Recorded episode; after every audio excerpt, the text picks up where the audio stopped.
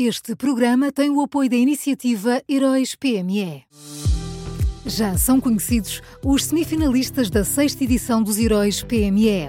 Chegou a hora de partilhar a sua opinião. Vote já na sua história favorita em heróispme.pt e ajude a selecionar os finalistas de cada categoria. Tem até ao dia 19 de maio. Esta é uma iniciativa Unit Consulting.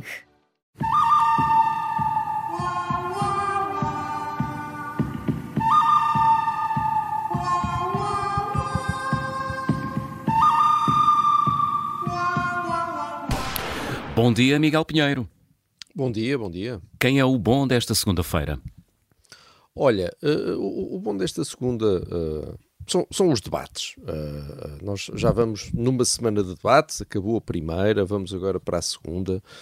temos assistido às críticas de sempre. há quem diga que é demais, que são demasiados debates, que isto nunca mais acaba. há quem diga que é de menos, que debates de meia hora não esclarecem ninguém.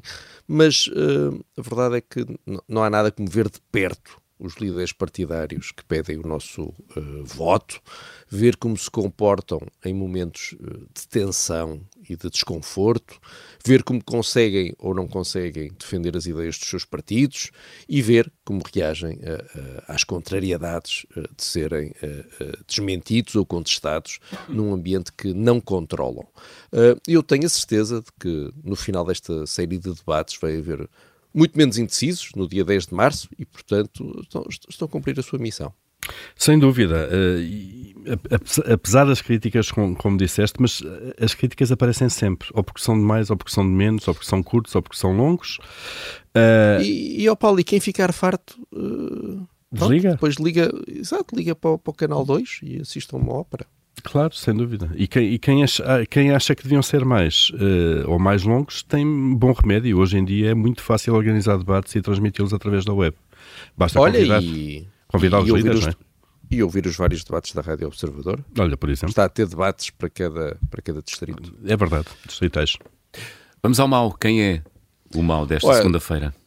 Depois de, deste momento de publicidade gratuita. O, o mau uh, uh, é Pedro Nuno Santos, uh, o, o, líder do PS, decidiu aproveitar a apresentação do programa eleitoral do partido para fazer um discurso de mais de uma hora e meia. Mais de uma hora e meia. E eu já tremo a pensar no que nos espera caso o Pedro Nuno Santos chegue a primeiro-ministro. Vamos Vamos passar a ter discursos de duração bolivariana em direto a partir de, de São Bento.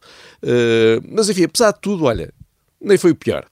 Porque além disso, nós tivemos também um vislumbre da boa velha retórica populista de Pedro Nuno Santos, que se insurgiu no seu longo discurso contra aquilo que disse serem as partidas que o Banco Central Europeu prega e que fazem aumentar uh, os juros.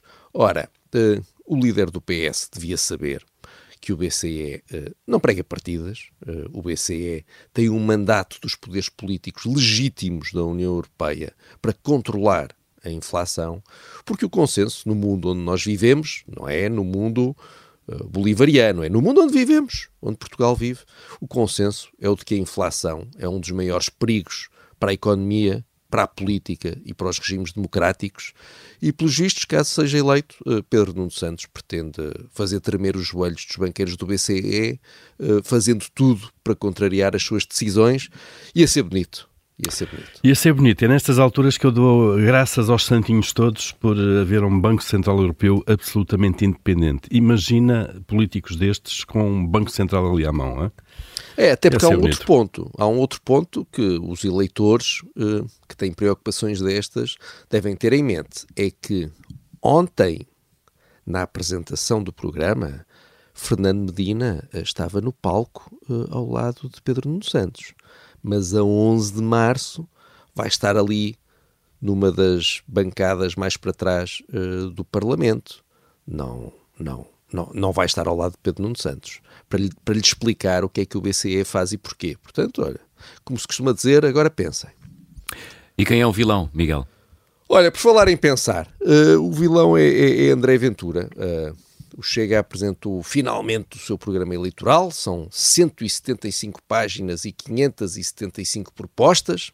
Uh, E, inevitavelmente, uma pessoa é obrigada a parar na proposta número 351. Uh, eu pedi agora, uh, são 8h33, pedi aos paizinhos que tapassem os ouvidos às criancinhas que, que nos estão a ouvir. Hoje não há escola, é mais, é menos, é mais seguro.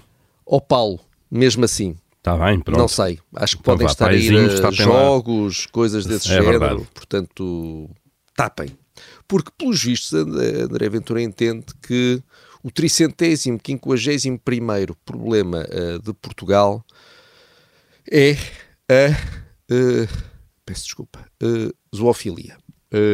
por isso, o Chega promete, e vou citar, uh, combater a zoofilia e fazer um diagnóstico desta prática em Portugal. Eu, eu quando comecei a ver isto aqui há uns, há uns dias nas redes sociais, achei, achei, que era mentira. Depois fui ver o programa. Uh, uma jornalista nossa esteve lá na apresentação também, uh, e portanto André Ventura suspeita que há um grave problema de zoofilia no país e por isso quer que seja feito um diagnóstico exaustivo dessa prática para a poder combater e para fazer regressar a paz, a segurança e a tranquilidade aos campos e às cidades de Portugal. Não tenho nada a dizer sobre isto. Vamos ao Não, resumo. Vamos ao resumo. O bom são os debates, o mau é Pedro Nuno Santos e o vilão é André Ventura.